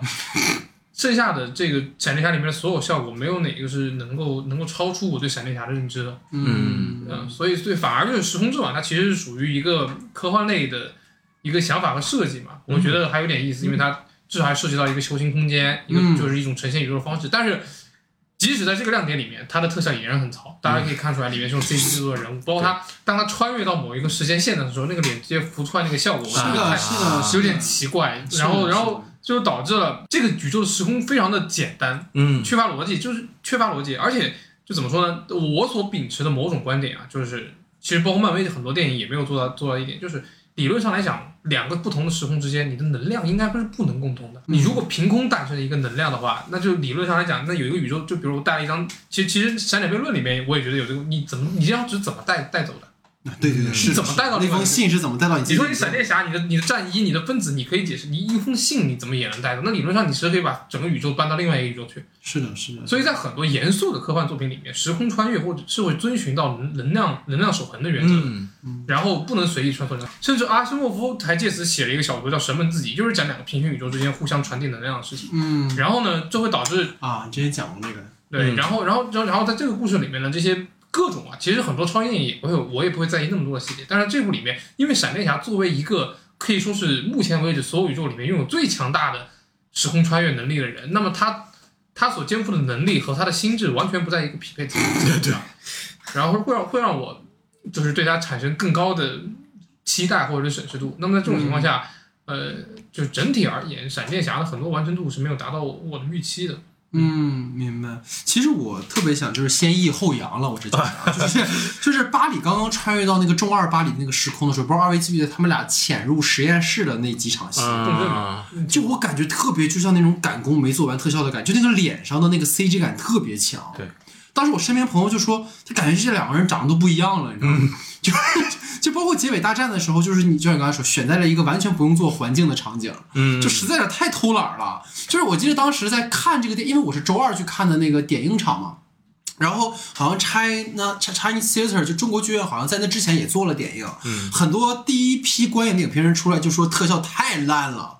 然后我就觉得不至于吧，到这个程度，所以我觉得它就有很多让我觉得很跳戏的地方，所以这个可能一会儿也可以再简单聊聊哈，那就扬一扬，就是我觉得在能力的展示部分其实还是挺有意思的，就包括他那个速度很快，就当然我觉得肯定跟扎导，尤其是最后那个版本那个地方确实是太太封神了，但是他那个就是我觉得这一部里他很强调，就是他的视角里面，当他使用神速力的时候，他跟那个周遭环境的关系的呈现，这个是这个片子里我觉得呈现的一个比较有亮点的地方。因为你正联的时候，你毕竟要兼顾很多不同的角色，而这个片子其实就聚焦小闪的旅程，所以做的肯定会更加极致一点。就很多人会说他那个有点那个进入水里的那个特效的那种感觉，其实他导演说就是故意去呈现他那种好像是他跟周遭的那个时间流的体验不一样所带来的一种观感嘛，所以这个其实还是挺不错的。那至于万花筒的那个呃时间之碗，我们可以一会儿放到后面再具体再说一说。那如果说可能印象深刻的一个视听段落的话，就我觉得也是跟你一样，就开场不久的那个他在歌坛是收拾烂摊子的那场戏，就让我想到就是在空中救人的那个钢铁侠二里面的那个飞机的那场戏嘛，就那种把人串成一串儿的那个。然后还有一个我觉得挺有意思的点是在好像很多片花里有出现，就是开场的时候，就是本来闪电侠已经摆好 pose 准备出片名了嘛，对就一帮哎闪电侠，就然后就字幕一下就终止了，那个地方处理我觉得还小丑是吗？隔着街。那种感觉，对，嗯嗯嗯其实我我嗯就是提这个问题也是小埋一个坑嘛，因为我其实觉得这一部里面就是有一个特别大的，我觉得 DC 的分歧了，就在这里，因为之前是完全的扎导指导嘛，然后这一期里面我自己的个人感受里，我就觉得是古恩参与的有点太多了嘛，我的可能先译的那个部分就是在这儿，是因为我觉得开场戏它有一点太像古文的那种美学风格了，就是它很像第一个就是有点像正义使者的那个感觉，就是它。和平使者啊，对，和平使者的那个感觉，然后呃呃，还有自杀小队的那个感觉也很像。有点鲜艳了，对，就是过于鲜艳了，它整个的饱和度有点特别亮，尤其是那个呃，当时他们在楼上下来的时候，不是有那个火的那个感觉吗？他在对上那个时间流有一点点变蓝的那个感觉，我就会觉得我操，这是干嘛呢？万花筒吗？这就就有点太艳了，然后你就感觉它艳到会有一种种失，有一点点失真的那种感觉，这个是其一。然后其二有一个，我还是觉得就是。哎，就是我觉得在正义联盟和钢铁之躯里面，其实扎导都做了一个特别大胆的一个一种方法，就是他会，因为如果我们说超人是极度的快，那其实闪电侠就是极度的慢，但他能找到的就是闪电侠在快慢之间的时候，或者是超人在快慢之间的时候那种运动的感觉，包括他那种运动模糊也好，他去做的那种快慢之间的那个衔接，其实这是非常有趣的，而且你能够捕捉到他在那个上面的设计。但在这里面的时候，就很难能够抓到一点，就是有那种快慢之间衔接的那个感受，它都是啊一瞬间的东西就进到全另一个对，就进到另一个状态，它没有中间那一点点点过度的那个感觉。包括就是我们在正义联盟里头的时候，那个闪电侠的出场的时候，他都有那种不断的那种过度的感觉。而且其实扎导是非常擅长使用那个东西，他知道那个东西会很出彩。你其实超人的出场。就是在打荒原狼的时候，他从那个楼之间穿过去的时候，极度的快，然后晃又慢了下来然后再包括海王的那个出场，从楼里面嘟嘟嘟嘟嘟一路下来，然后踩着那个荒原狼的那些杂兵的时候，嗯。他也有那种快到慢的那种感觉。但是在闪电侠这个里面的时候，尤其这一部的时候，你就会感觉到那个东西反而是他最需要的一个东西，那种快和慢的那个对比。如果他能在一定程度上给出来那种对比的话，就是在那个临界点出来那个效果的话，我就觉得特别好。然后在这里扬了一下吧，其实我觉得就只有这一个地方了，就是在开场的时候他去歌坛的那个段落，就是因为其实前面是像你刚刚说的那个，就是闪电侠，然后嘣起了那个片名的时候，你会有一点好奇他会在怎么呈现出闪电侠，那就很古文那个就对，然后很古文。那就呃，这这这调侃一下嘛，就是设计一下，然后到最后他那个金曲一来，然后配合上他一路往那边走的时候，山海之间，然后摄影机的那种调度和玩法的时候，你会有一点点感觉，哎，还是眼前一亮的，能够感受到他对于闪电侠的设定也好，设计也好，有自己的一些看法，这个我觉得还是挺有趣的，但就是。有加剧没有加章的这种感觉嘛，他没有把它形成一个特别连贯的美学风格给到闪电侠身上，这是我觉得还挺可惜的。我就是觉得可能很多更多数的吧，拯救的场景也好，或者是闪电侠的打斗，都让我觉得在扎导之前的整个视觉风格里或动作设计里是有点平庸的。嗯，就是作为扎斯林，你的看法是？同意啊，双手赞成。高下立判啊。嗯嗯，当然，我觉得这一部在 DC 的里面序列里面，就尤其是跟什么沙赞二这种比起来，嗯，还是好很多了。对黑亚当。嗯嗯，所以我就很好奇，二位有没有觉得比较跳戏的部分呢？就是特你就看着就去明显觉得不太得劲儿的那种那种特效段落。我有的话就是时间之碗那个地方里面那个 CG 脸啊，因为它如果是单纯的 CG 脸还好，它有一点恐怖谷效应了，就是我也觉得，就会它让人看得很瘆得慌。是，但是我觉得那个设计，如果你是真人来拍，你用你用那个呃子弹时间的这种拍法，你多拍几条，然后然后真人补上去，完全可以，对呀可以好很多。对贴但他但他不知道为什么一定要用 CG 拍。对对对对对，这个是我觉得有点跳的地方。嗯 Wonder 呢？有没有这种特效呃看着很奇怪的？对，那除了时间之碗的那个，就是我就那个穿脸，那啊个那个就那个突然嘣儿，burn 出来一下，对，那个也是时间之碗里面的内部的特效对。然后另外一个我吐多多吐到一个那个逆闪的造型，黑闪的造型，嗯，呃那个黑闪的造型到后面就是化妆化的不太不太，就有点有点怪，就很像 cosplay 的 那种感觉。其实这这点就是我我我看 DC 特别明显感觉，就正义联盟里面那一帮人，就是一帮英雄，就是有些服装其实很，就是神奇女侠的服装是很夸张的，嗯但 DC DC 能把它拍的真的很很美。我能接受，但这部里面神奇女侠出来的时候，我觉得稍微有点塑料，本质上还是得看就是谁大家拍对得看谁拍，这个真的差距真的很大。嗯嗯嗯嗯，对，所以这还是就是感觉今天我们虽然聊的是闪电侠，但是一直都有一个悬挂在我们空中的幽灵，你知对没事，最后的时候扎这个斯奈德，还会再聊。对对对，OK。好，那在我和老徐的话题之后呢，进入到弯的老师的话题时间，你请。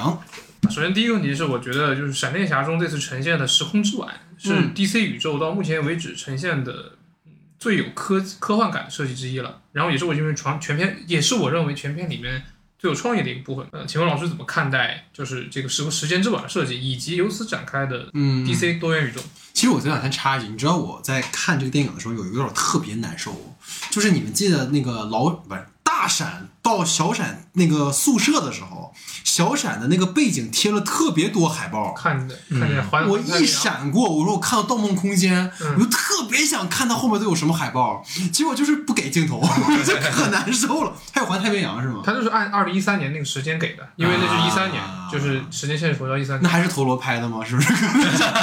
施耐德拍的那是。牛逼。嗯，老徐，其实给我来讲，有一个嗯观感上的一个比较大的一个障碍吧，就是我看到很多的多元宇宙不断的撞击的那个时候，嗯它不是开了一个窗口，互相能够看到彼此嘛，然后出现了非常多超人的那个视角，就是让我觉得特别好奇，因为。这个里面其实关联最多的应该是蝙蝠侠，然后其次是闪电侠，然后主角又是闪电侠嘛。你能不能给一些其他的英雄看到这个宇宙的这种感受？为什么电视剧版的闪电侠？对，都来，然后漫画版的，然后什么一叮当啷一顿上，然后超人什么都上来，这让我觉得还是还还想再看一看，就是可能更多的宇宙里的英雄能够给放进来。你包括绿灯侠，就一直听到他有关要他们的把瑞恩·信息雷诺兹放进来。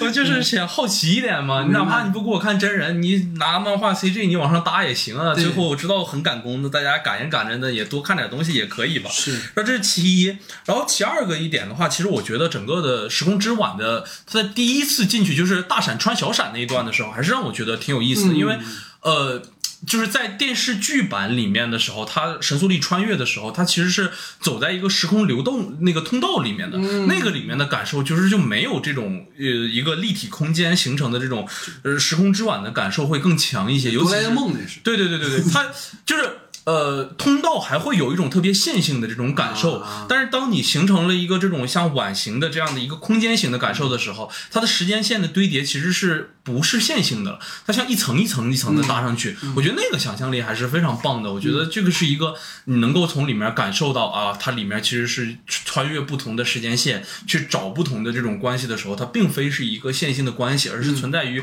某一个节点式的这种一圈一下子全部立起来这样的关系，这个让我觉得还挺有意思嗯，就是感觉像进了一个那个鬼屋一样，你知道吗？就一层一层，然后那个脸 就在那儿。这我觉得相较于就是漫威里面，像洛基里，他不是给你呈现的那个像呃枝干一样展开这个多元宇宙吗？其实闪电侠里我觉得还是挺眼前一亮的，尤其是可能片尾闪电侠跟逆闪对峙的时候，那些宇宙的对冲，刚才提到的这些经典的角色，嗯。但我觉得有一个有意思的地方，就是这个信息量其实也太大了，就是观众其实很难一下子就消化进去。然后，其实我觉得可能给你从好的意义上来讲，就是在这么多年的特效大片的这样的一个洗礼之下，其实观众们也口味刁钻了很多。尤其像 Wander，可能你更爱看可能科幻类型的作品，然后。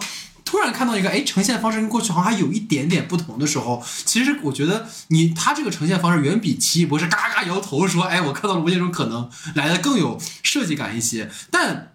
其实你刚刚有提到说，它对于展开的 DC 宇宙的一个呃联想有没有一些影响或者可能性嘛？嗯其实我觉得这个部分吧，我不是抱一个很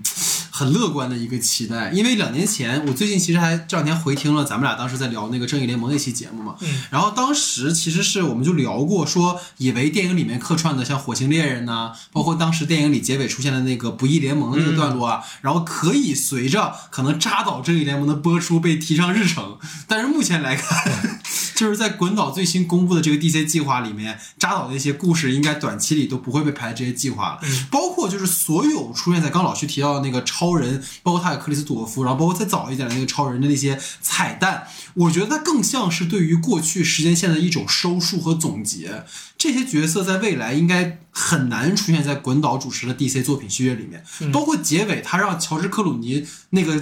大扑街的那个蝙蝠侠出现那一下，我觉得也仅仅是为了告诉观众，就是本阿弗莱克不演了。嗯我觉得仅此而已，他不可能会让乔治克鲁尼继续演这个蝙蝠侠的，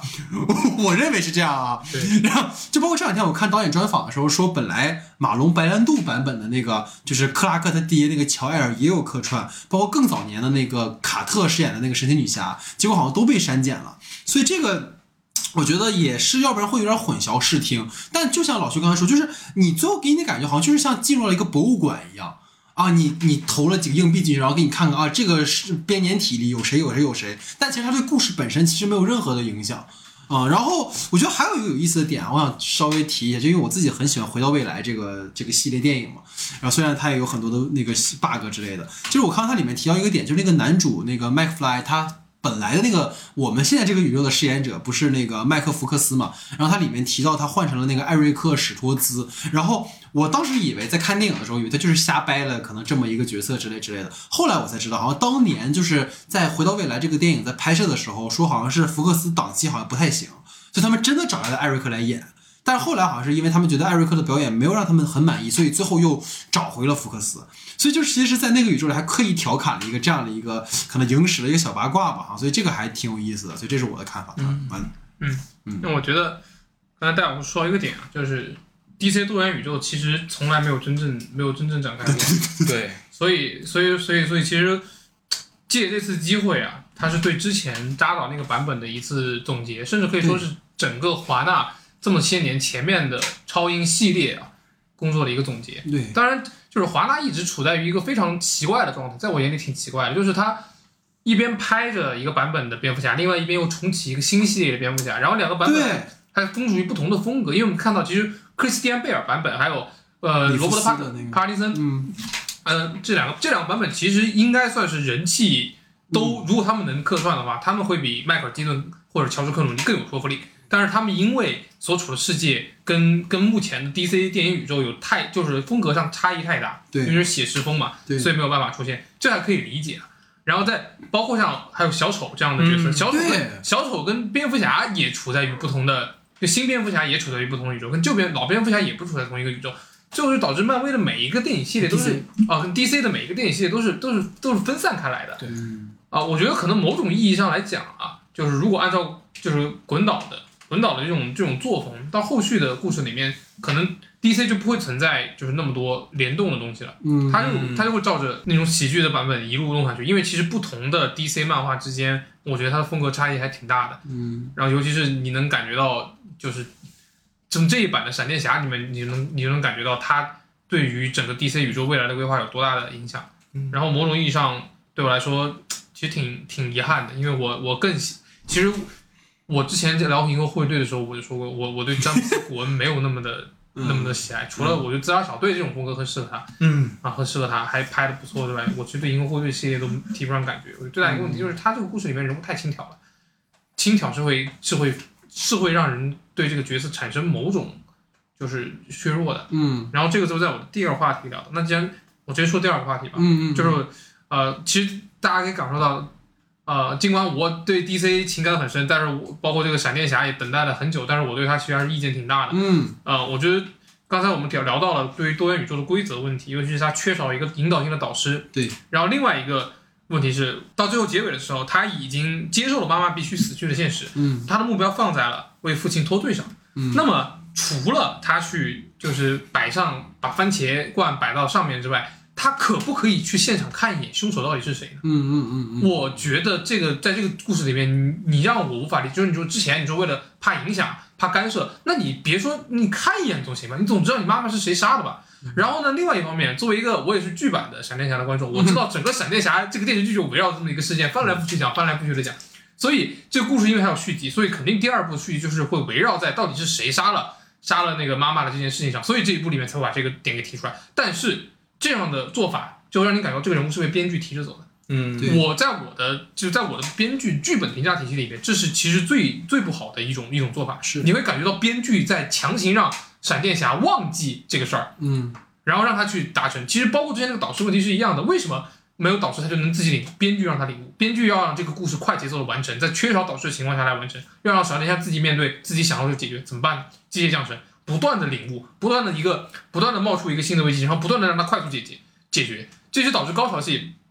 高潮戏那个部分为什么跳的特别快的一个点？因为我还没弄明白这个黑闪到底要干嘛的时候，他就上去把自己给捅死了。对，对吧？对然后他反而，当然我也很理解啊，他反而最后一场戏的高，就是就是高潮部分留在了他跟妈妈拥抱的这个地方。嗯我说实话，我是如果妈妈认真看一眼，她应该认得出他儿子长大后的样子。肯定是，一定就是我觉得作为母亲，母亲的这个，你想想啊，在雷神里面，人家是不是雷神啊？复联复联四里面，啊雷神妈妈一眼就看出来他是来自于未来的。就是 我作为一个观众，我一直在想的是，他会不会会不会马上认出来这一点，然后又改变了某种现实。对啊，当然这些都是都是细节，但最后他最后构成了一个什么点呢？就是巴里·艾伦这个故事里面一直扮演着一个非常急躁的角色，他但是他本身是一个智商很高又很缜密，然后又能够进行侦查的人，就是他的人设有巨大的冲击力。嗯。就还是那一点，就我想听听两位老师意见，你们认为巴里·艾伦是不是应该在走之前去看一眼？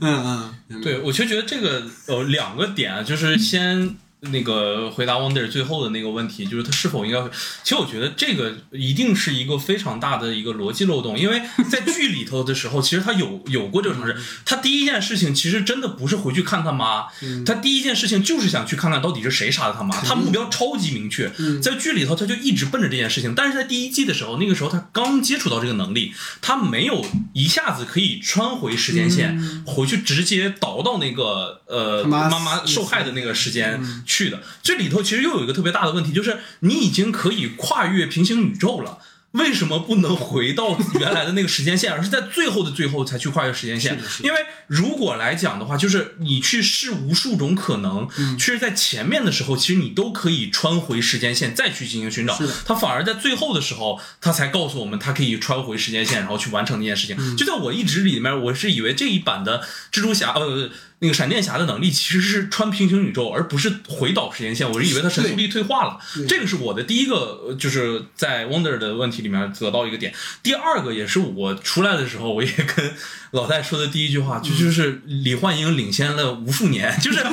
没有想到我在闪电侠里会看到一个李焕英式的结尾，就是他的最后，如果我们刚才说那个伪胜利、伪高潮，那其实这个里面就是他拥抱自己的妈妈，然后获得了一个亲情上的认同的话，算是一个高潮段落了，完全可以算是了。但这个是我们在春节档的时候都能 get 到的这个点，而且为了就是你想李焕英团队有多么大胆，就是他为了去消除这种我能一眼认出来你是我未来女儿这种概念，他干脆直接穿回到了一个都没有出生的女儿的那个时间点，就完全不可能知道，就是会存在这种理逻辑漏洞的这样的一个空间，所以你会觉得这个整个的高潮的落点，它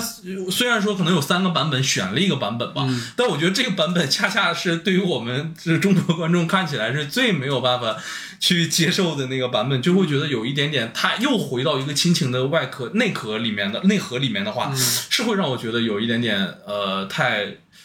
不达到我的预期了吧？毕竟我们对于 DC 宇宙的要求也好，或者是标准也好，其实是会稍微高一些的，不会仅此而已。我必须要跟你们 二位讲一件事儿，就是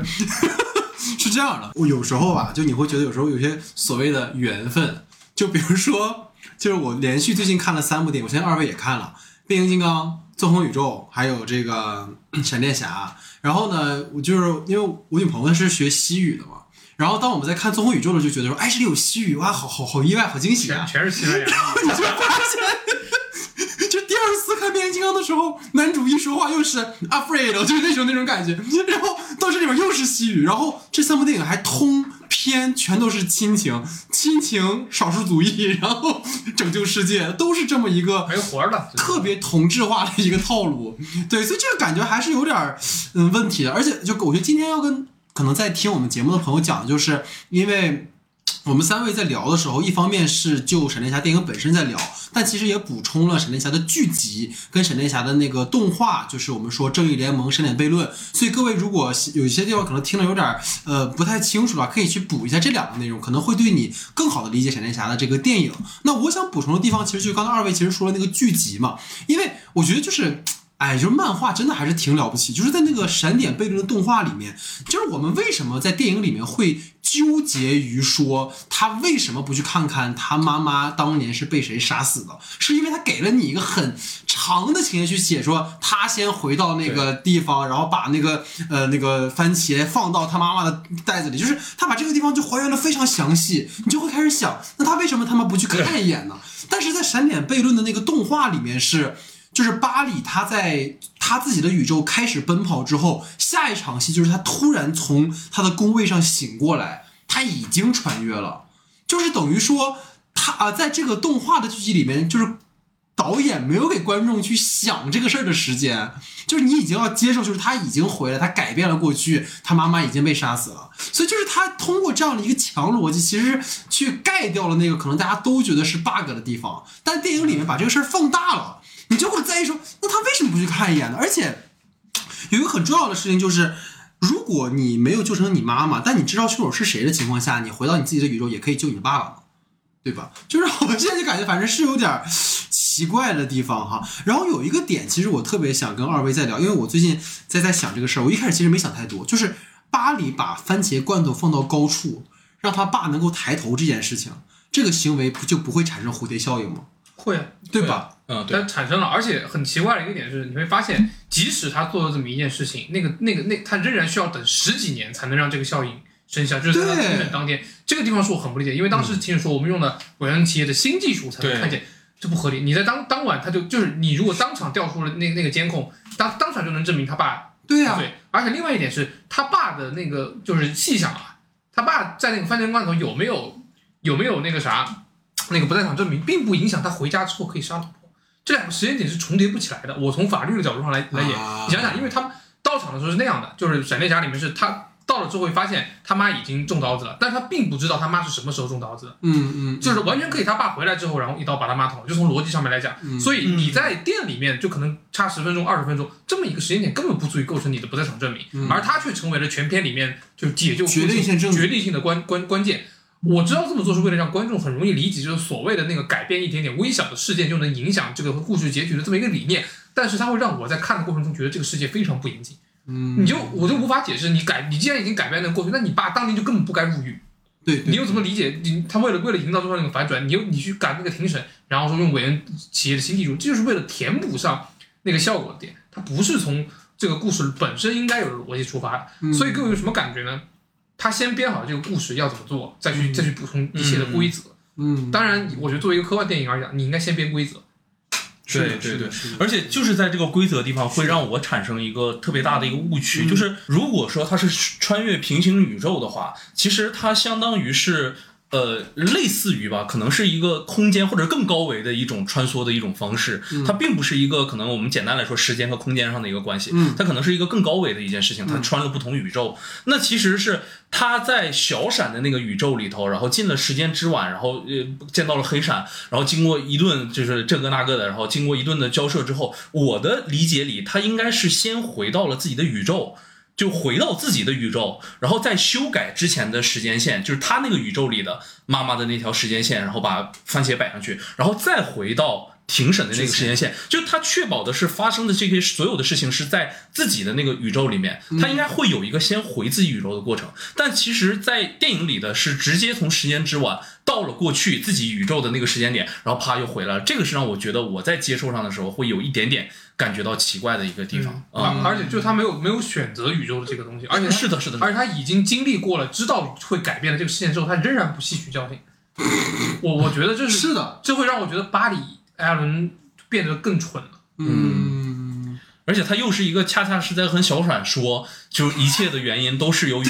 我的那个决定才导致的这样的一个悲惨的一个现状。那其实说明他两件事，第一件事情就是又从呃一个其实蛮高维的，我们说的是去理解时间概念这样的一件事情，又落回到了。一个特别就是低维的，可能就是亲情，然后普世的一个价值观。第二件事情就是他人物之前所做的决定，又回到了之前的那个人设里面，就和他那个时候去挪那个番茄罐是一样的一个事情。就好像就是说那个老闪没诞生，他这一切经历的事儿也都没发生一样，就是该干嘛干嘛了。是，嗯。好，那最后进入到我们的延伸讨论环节哈。那第一个主要还是针对就是 DC 啊未来的一个发展。其实大家如果回去听一下我们两年前那期节目，就是聊了一下未来发展，纯纯打脸 啊，那些事情已经不复存在了，你知道吧？对，听听二位对于以滚岛为首的哈这个新一代啊 DC 掌门人啊，以及他接下来的整个这个呃所谓的宇宙的设置吧，有什么看法？听听二位的分享。我是扎斯林，不要问一个扎斯林这个问题就。有什么看法呢？扎克施奈德走了之后，DC 就是漫威了。嗯就是其实现在大家都能感觉到漫超英超级英雄电影在走一个下坡路。嗯然后这这种情况下，两家巨头，两家唯二的两家巨头，他们开始用同一批人创作，那这个系列就真的没有什么看头了。就说实在话，闪电侠跟快银在能力上有任何区别吗？确实，对吧？所以所以就是在这个在这个逻辑上来说，我们看超级英雄电影最大的那个初衷就是超乎于人的能力已经没有了，然后现在就是无数次重复的母题，就像都是为了家人，都是为了为了亲人，都是为了拯救，你都会少一种。对对对，都会发现都是一样的。是的，是的啊，，所所以在这种情况下，我们在看超级英雄电影的意义在于什么嗯啊？然后我看 DC 有一个很重要的原因，是我挺我非常喜欢他对于黑暗的黑暗的描绘，对黑暗的挖掘，尤其是像蝙蝠侠，真真正一个很很真的很复杂的一个角色，他有太多的戏。就仍然可以去挖了，你就把影史上那呃那些就漫画史上经典的漫画，你再拍一拍，再挖一挖。对。那所以相比而言呢，就是詹姆斯古恩他就不是一个严肃的人，嗯他挖不出那些深那些黑暗的深刻的东西。是的，然后再加上我觉得某些笑笑点啊，就是他能够，就是他能够带给你带给观众的，就能够带给观众愉悦，但是他他破坏的就是它会让游乐园的那种那种观感无限的放大。对，所以啊，我只是说，至少我觉得在目前可能接下来几段时间，我们还能看到 DC 的那些剩余的价值被。就是获得一次回光回光返照，但我觉得到三到五年五年左右的时间，DC 会比漫威死得更快。嗯，可以，其实是我觉得，因为当因为我就说嘛，我说回听那期节目，我就觉得如果真照我们当时聊的那么来的话，DC 还是有搞头的，嗯，因为你是做差异化尝试嘛，你现在这么搞，就真的一条赛道了。一条赛道了嗯，而且另外一个可能有考虑到，当时做正义联盟的时候，就是华纳的主线还是去去做院线，呃对，对然后现在已经其实有考虑到大部分考虑流媒体了。考虑流媒体的时候，你院线的那些制作标准就已经完全不适用了，是尤其是关于色彩方面的，我我挺能理解的。闪电侠它会上流媒体，所以它不能不会做太暗的那种东西，就是它的鲜艳画风也能够被理解。嗯当然，这就意味着就是它的电影质感会一步一步被削弱嗯啊。反而其实 DC 的电电视剧发展还不错，嗯，我觉得这倒是可能未来会比他的电影更有更有更有价值。是，而且电视剧都有那种大事件了嘛，对很多的连另外一个是加上就是 DC 的实在是演员里面的问题太多了，就好像现在神奇女侠也就是也对也不拍了然后然后魅拉那个事儿还不知道，就是海王对对海王也不知道这事儿怎么处理，然后米勒也因为各种各样的丑闻，然后大本也不拍了，然后亨利卡维尔也不拍了，是，你接下来看谁呢？罗伯特·帕丁森那条线你又拉不进来，嗯对对对吧华金也是独立的，对，华金那个你也拿不进来，所以最后你会发现这个东西根本没有人可以用。嗯是你想想，漫威宇宙就是走了，就哪不用说全走完，你就走了核心三巨头，你就已经没没有人看了，嗯，更不要说像像 DC 这种全全面崩盘的。是的，是的，是的，所以我不太看好顾问，但我不是我不是否认他导演的才华，嗯，我觉得他的才华能够能够给 DC 带来最后的一波余光，但是。嗯超英电影作为一个时代的产物，它即将被下一个新时代的产物所吞噬。是，那么这个新时代的产物是什么呢？是中国科幻。这个很好的 callback，开开玩笑，中国科幻，开玩笑，开玩笑但是得有点新东西。我对对嗯是的，是的，对对对，我其实我我我也很类似吧，我其实觉得可以在这里给这一个闪电侠也也算不上定性吧，就是一个我自己的一个认定吧。嗯。就我觉得它是一个特别矛盾的一个产物，嗯。因为我觉得矛盾在于它带给了我们之前看，其实我今天 call back 了很多，可能正义联盟也好，或者是钢铁之躯也好，我嗯觉得它他们真的是有本质上的区别，就是他的矛盾是介于，就是他没有做到一个真正的极端。就如果我们说古恩来了，他会给他引引向另一个极端的话，我觉得那个都是一个呃，可能更加呃有尝试的一个体验。因为如果说他要做这样的一个掌门人的一个地位的话，他要考虑的是公约数的问题，就是大众喜欢看什么。而且其实詹姆斯·古恩已经在观众身上实现了这一点，就是他知道大部分观众愿意看什么。是，但是呃，在 DC 的角度去考，就是在 DC 影迷的角度去考虑的话，我们一定希望看到更多，可能更像 DC 的那一种有更多元的，然后有更多 DC 的人物出现，然后可能向内更加挖掘的。但对于一个制片人来言而言，或者一个掌门人而言的话，其实那件事情反而不在他的考虑范围内，他要考虑的是怎么让更多的人愿意看 DC 的影片这样的一点。所以我觉得，在呃这一次的尝试，就是对于闪电侠的尝试，其实就已经建立了一个非常矛盾的一个空间。他在以前的那种严肃和现在的这种呃，也不能说轻浮，或者是就是说 轻浮太严重了，轻浮太严重了，对啊，就是说不能说轻浮啊，娱乐性就是说可能对吧？就是非主流也好啊，或者游乐场也好，就是那种更蔑视一点的那种状态也好，就是在一个很中间的一个态。嗯但如果他在现在的这个位置的话，一定是非常尴尬的一个节点，就是你两边都不讨好。对，观众们也不喜欢，然后 DC 的影迷也不喜欢，就等于说你走的这一步棋一下恰到了一个泥潭的中正中间的位置，而且这首映周的票房已经预示了，证明一切了，对吧？整个可能变凉也好，或者是大家对于闪电侠的认可度没那么高也好，就是在映射映射着这个问题。所以我个人的感觉就是，呃。参考着来说，超英电影它确实现在已经走到了一个特别危险或者局限的一个地步。那么其次，我觉得在呃滚导接手之后，我可能个人而言还不是非常的乐观。如果他愿意走到另一个极端，就是完全个人化，他愿意抛弃 DC 影迷或者是 DC 影业对他的这些的抓手的话，我倒是觉得他能走出自己的一条路。但恰恰就是，如果在正中间的位置的话，会让整个滚导也好，或者 DC 的这一个系列也好，都会在一个特别尴尬的境界。嗯嗯，因为我就是觉得啊，虽然《银护三》，我还是要说，我当年就当时在影院看的时候，我的体验感还是很好。但回头你理智下来想一想的话，它其实是很多小聪明，就它用那种小动物那种萌感去制造那种让你很强烈的一种共鸣的那种设置。因为我觉得滚导它。最适合做的其实是一种解构式的东西。你看他在 X 特遣队里面，就是你一上来以为那帮沙滩上的都是英雄，嘎嘎嘎叭叭全死了。对那种反预期的那种东西，包括其实银护它为什么是漫威的一股清流，就是它其实也是跟传统我们理解的那种超英叙事有一些不同的点，而它也是一些没那么重要的角色，对所以你可以去做一些比较大的差异化的东西。就像滚导本人说的，就是当他看到雷神四让雷神下了银护的船，他松了一口气，因为在他原本的三部曲里面，其实根本就没有雷神什么事儿。那对于 DC 来讲，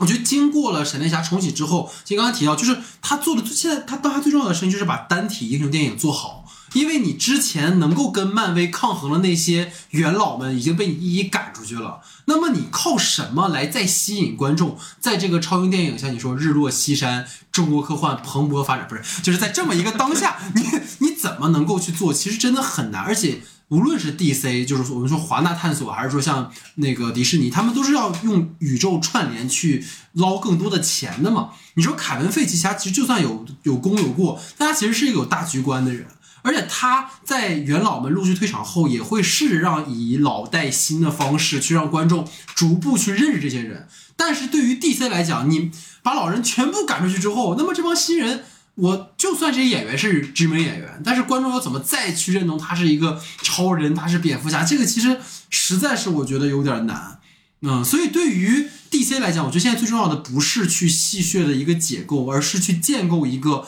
可信的，而且是跟漫威有差异化的一个世界。就算扎导有这样那样的问题，但是在导剪正义联盟之后，这次我觉得，我不知道二位啊，这次闪电侠里面，我觉得我最爽的几个点就是看那老几位登场的时候。对，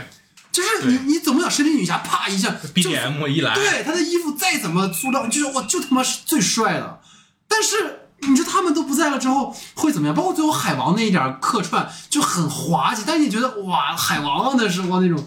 感觉还是很强烈的。所以我觉得，就你是不是在悼念你的青春啊？对 对对，就扎导的处理是有效的嘛？我觉得这不比《京队二》里面那个莫名其妙角色拼盘来的更让人期待一些吗？所以就是我们说这些啊，那呃，从目前公布的 DC 接下来的片单，二位有没有觉得有期待的或者这样的？因为其实我们上次聊那个纵横宇宙的时候，推荐了之后的一些超英电影嘛。那对于 DC 突然宇宙之后，二位有什么推荐？因为我现在其实个人的话，我比较好奇，一个是超人遗产嘛，因为是古文自编自导嘛，我就很好奇他会怎么拍这个超人故事，对吧？这个起源，而且钢铁之躯其实已经。已经给这个世代的超人的起源电影了一个很好的呃怎么说一个头了？那怎么继续去延展这个事儿？我是比较好奇的。再一个上期节目其实好像提，但是我没有展开讲，就是还是小丑二，就是华金配 Gaga 的这个歌舞片类型的超英电影。它虽然不算在 DC 拓展宇宙里面，但我觉得它也是一部能够让我们去期待的一部作品。二位有没有哪些是期待的？我其实觉得今天还有看到一个新闻，就是古恩又面了那个遗产的演员，演员嘛，男演员，男演员，然后包括女演员也面，男主女主都面了。但是，唉，就提不起兴趣，提不起兴趣。对对对，确实是。但我其实我还蛮想聊一聊，就是小丑的，就是我觉得华金是很小很小的概率会出现在联动里面的，它一定不会出现的。就是我觉得，甚至是他在和。华纳完成这件事情的时候，就会说我要签合同的里面最重要的一点就是不要让我进入他们进入他们的联动。对对对，他一定要保证保质的是这条线独立性去存在的。所以我个人当然会说。就是大家都在 DC 里，而且你用的是可能 DC 里小丑的那个形象，虽然下一步会发展成什么样不确定啊，但我个人感觉还是会很期待华金的小丑的那一部的。嗯，毕竟他最近又演了一个恐怖片，他太适合演这种变态了，我觉得精分变态。DC 选择用詹姆斯古恩来做来来来指导，其实已经我觉得他不是在考虑建构起一个能够跟漫威抗衡的电影宇宙了，他要做就是在超级英雄电影完全示威之完全示威之前。利用詹姆斯·古恩的票房号召力和他的创作才华，把这些最后的 IP 给榨干。嗯，我是这么认为的。嗯，因为就像刚才说的，他其实詹姆斯·古恩上来之后，第一件事是干嘛？先是终结亨利·卡维尔。对。然后亨利·卡维尔的超人，超人的接下来的合约。第二个是把他神奇女侠给砍了。他这么做的目的就是告诉所有人，就是前面的东西我们就不要再想了，你不要再试图让任何人来影响他。他身上做的就是把每一个角色能够挖的地方给挖掉，然后让。超级英雄电影凉掉之前，让华纳再赚一波钱，而且华纳高层是认可这个计划的。我觉得这个，而且我也认为，就是华华纳从根本上是更欣赏詹姆斯·古恩这样的人，而不是扎克·斯奈德。扎克·斯奈德实实际上是一个是一个迷影，他是一个真正在在在在在做在在做他心中的电影艺术的人。但是古文是一个非常聪明的商业导演，是。所以我觉得从选择古文那一刻开始，DC 宇宙对我而言最大的意义就只是图个乐，图一乐。是对。那反而呢？反而我会觉得，就像刚才戴老师说的，你独立出来的系列《小丑二》这种，就是保持相当高自主性的，还有新蝙蝠侠系列这些，我还会保有，我觉得还是有很高的可看性的。但是，一旦你进入到那个联动宇宙里面，我觉得就没有什么新东西可可言了。嗯，当然，就是具体的情况还是要等后面的后面的再上映。但是其实说实话，我也不知道后面还有啥。对，其实这个点也蛮奇怪。那如果说那个马克里夫斯他不是说也要拍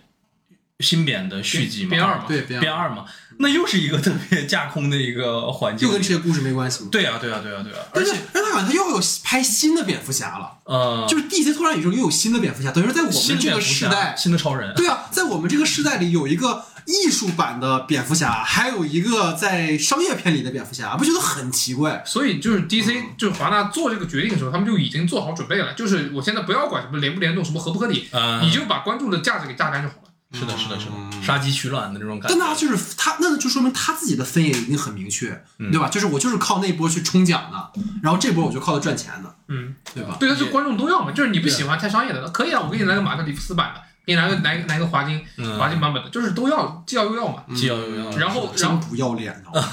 但是你作为粉丝而言啊，我只能这么说。虽然看不了他们联动很伤心，但是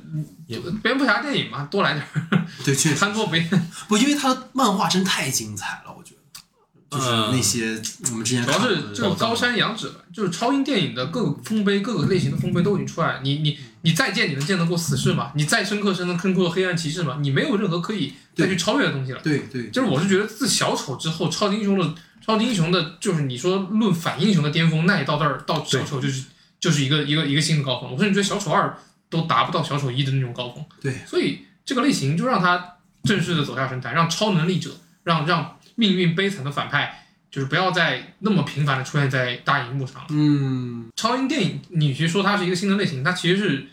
这么多年一百年以来类型电影的集大成者。对嗯所以它它就是把一个人，把一个个体放大到了无限高度上，然后在这个个体的基础上，一个超超越普通人的个体，他所面临的喜怒哀乐各种各种类型都往上揉，然后揉到最后你会发现，就是没有新东西可以再往上添加的。嗯，明白。对，所以其其实也是，我觉得大家会聊到现在这个点上，就是你会发现闪电侠虽然赚了个好像是很大的吆喝，开了个很大的头，但实际上票房也不是那么好。就从这两年的，包括在国内也是，你国内到现在为止，好像《纵横宇宙》也就是两三个亿的票房，然后这个这闪电侠才几天五六天了啊，然后也就是一个亿左右的票房。尤其其实它的票房表现已经很明显的去表现出来，它并没有那么可能依然受欢迎了哈，所以我们也比较关注它接下来的一个走势。反正大家就看个乐啊，听个乐。所以这个其实我们整个今天讨论的内容哈，但实际上因为跟各位简单讲啊，就是因为我这两天有听那个一个播客节目嘛，然后它里面其实就有讲到说关于呃所谓的如果你可以穿越回过去，或者你要怎么样的时候，你呃你有什么选择？所以其实最后呃一个小彩蛋环节吧，我想听听二位吧，就我们简单聊聊一个脑洞题啊，就是如果给你一个机会，你可以回到某个时间点的话，二位有没有什么想要回去的时间？我觉得受到了今天 Wonder 老师的启迪和启发，然后想到了。去问问是先生鸡还是先 no 蛋？no no no，说想到了这个平行宇宙里头这个物质设定里面非常重要的一个点，我觉得就是不要做任何的举动，就是我自己的 对你妈！真的真的真的，因为因为我觉得如果你遇，就是我可以解释嘛，就是如果我遇到了那个时候的自己，或者穿越回时间线的话，嗯我觉得，嗯，可能对于我来说，做出任何的决定都会改变那个时间的。浪漫一点，好不好？，但我我我自己的想法是我可能会像，嗯。康的那种感觉一样，就是我希望的是能够看到更多自己的可能性，然后啊看到不同宇宙的自己的对对对，我其实蛮好奇这一件事情。我觉得如果能静静的去看完这一个，也是一个特别美妙的一个体验。啊，因为就我们聊过嘛，比如说你回到就是像说类似于说没有新冠的世界啊，或者啊，是说对各种各样的。对，如果你还在韩国的世界，或者是不同不同的，对对对对会有不同的有意思的事情啊。Wonder 呢？其实我也我主要是我觉得我人生中我觉得你写故事肯定会有想过类似的故事吧？就是啊，当然就故事是一方面，如果你要问我的人生问我的人生的话，其实我我个人观感是，至少到现在为止，我所经历的一切都会塑造现在的我，我没有办法预知那个改变，或者说，呃，我觉得没有必要去改变人生中那些遗憾，嗯嗯，因为可能我四五年前我觉得特别特别遗憾的事情，我现在发现它它其实反而启迪了我，让我让我塑造了，让我塑造了一些独特的性格。嗯，所以，如果你要有一个浪漫点的想法的话，我希望回到二零一四年哦十一月十五日，那天是我第一次看《星际穿越》的日子。我希望我带着不带记忆再看一遍《星际穿越》，让我呃可以说是我人生中最重要、最最震撼的一次观影体验，嗯能再能再感受一遍。啊，然后啊就看一遍不带脑子的看一遍电影，在不带记忆的情况下啊，当然你如果说是带着记忆回去的话，我就觉得就没有必要了。对对对，如果是重温某一个瞬间的话，我是希望能够重温重温看《星际穿越》那个瞬间。嗯嗯嗯，其实我觉得就是很有意思的点，比如说，比如说我跟豌豆老师怎么熟起来，其实就是因为当时上上了大学之后，发现大家都喜欢诺兰，然后其实很快了，各位还有大概一个月的时间，我就要跟弯我们仨就要一起聊聊芭比啊，不是我们仨仨我们还聊聊奥本海默，对，不，就我就想说，这些时间，就是我们在二零一四年的不同的场域里看了《星际穿越》，然后产生了相同的震撼的体验，然后在二零一六年的那个秋天，大家在某一个时间点交汇，就这些东西都是让我觉得还挺美妙的一些一些事情，。所以我刚才提到，就是现在就很多很多超英电影或者平行宇宙，它是它是某一个角色的中心中心对，中心观点，但其实呃，因为我自己也在写时间相关的，我我我自己见识就是比较崇尚的那一派，反而不是爱因斯坦的那种物理物理的平行，而是伯格森主义。它里面有一个很重要的观点，叫叫这时间是记忆的延绵，嗯，每个人都有自己的独属的时间，就像我们会认为自己所身处在二十一世纪，但是一百年前的人们，或者或者在公元前的人们，并不会认为自己身处在公元某某世纪。所有人拥有的都是此刻以及自己。是，所以就是基于基于这个逻辑，也是也是我会认为，嗯，电影一个一个很美妙的地方，就像啊、我们会会记住我们去观看电影那个日子，会期待着某一个时刻的来临。嗯，就是电影的存在，或者这种就是这种上映的有一个期盼盼头的存在，它会让我们把时间变成某一个一个标点，它会成为我们去寻找人生中重要记忆的一个锚点。就像我回到二零一四年，其实我怀念的不只是《星际穿越》，而是那个时候我对真正的电影世界拥有那种最磅磅礴激情的时代。我怀念的是那个时候的我自己。嗯所以，我觉得未来还有很多新的电影要上映，就像我们会约，我们上一个上个月约了这个月的事件，然后这个月也会约下一个事件，它会让我们的时间变成能够共同享有的、能够连续下去的、能够被共同记忆的瞬间。我觉得这某种意义上也是我认为电影院非常重要的一个点，它会让、嗯让那个时空变得更加特殊，而不只是某可能只是在某一刻我打开了一个一个屏幕，然后就就就就在家里观看了。是的，影院会让这个时刻，包括电影票，会让它存在的特别特别明显。嗯，就像一个时间穿梭的一个机器一样，对就你经由这些声音、影像，然后回到了某一个时间点的感觉。是的，对，因为我觉得，就我印象很深的点在于两年前，当时 Wonder 应该是还刚毕业嗯那个时候，嗯，然后包括我当时在节目开头我还说，那期老徐没参加，是因为当时刚拍完了个片子，所以当时就变成咱俩聊，而且咱俩当时是连线的方式在聊嘛，就是你好像在通过那个时间点的事情，你可以有非常多的。的东西就是萦绕在你的心头，我觉得这个都是还挺有意思。就我为什么会问二位这个问题，就虽然这个可能跟我们今天的聊这个电影无关，就是因为我的有有一个朋友嘛，昨天就还说聊到一个话题，就是他会觉得说，好像我过去做的一些决定做的总是没那么正确，导致我今天对我的现状非常的不满足。我发现好像很多人都会用一个今天的立场，然后去榨着过去的自己。但实际上，就像你说的，我们在过去的那个时间点的当下，并不知道未来我们会发生什么。所以，其实我觉得没有必要用你当下的遗憾和你当下的很多及时发生的让你觉得不适应和嗯不耐受的情况，去让过去的自己去去不断的去榨着过去自己，说你为什么不努力，但是为什么不往这个方向去做，其实是只会徒增苦恼和痛楚的。嗯，这其实是我今天特别想想在最后就是分享的一个点，因为确实那个朋友给我跟老徐当时就是强烈的感觉，就是他特别的遗憾这件事情。但我觉得可能那个情绪是一定会有的，但是实际上我们都要像像你说的，就是我们建立了这个东西之后，它会慢慢的像你说未来会有更多的可能性，没必要去难为过去的那个自己。嗯，所以这可能是我最后想分享的一点儿，可能最近的一点儿体会吧。这其实也是闪电侠这一部它的主旨。嗯，是的，嗯，快勾回来，快快给我们升华一下。这这这明星说法就是连连你跟我们就虽然虽然开头我们就说闪电侠跟纵横宇宙都没有，就是他们他们在某种对于是是平行宇宙的处理上有区别，但我觉得他们的主题还是一致的，是就是最后你要去坚持你的自己。所以就是希望大家就是，呃，虽然最近好像一系列的电影都在关于平行宇宙、纵横宇宙，但是我觉得最后还是要反观到我们自身，就是关于我们的过去、我们当下和我们的未来，可能有很多遗憾的事情，可能大家有很多不满足的事情，但我们的未来依然有无限的可能性。我们的未来不是只有某一种固定的被佐德将军摧毁的现实，对吧？对，所以这是我们整个的一百八十八期节目，感谢大家的收听，感谢豌豆老师参与，感谢大家的时间，我们下期节目见，拜拜。拜拜。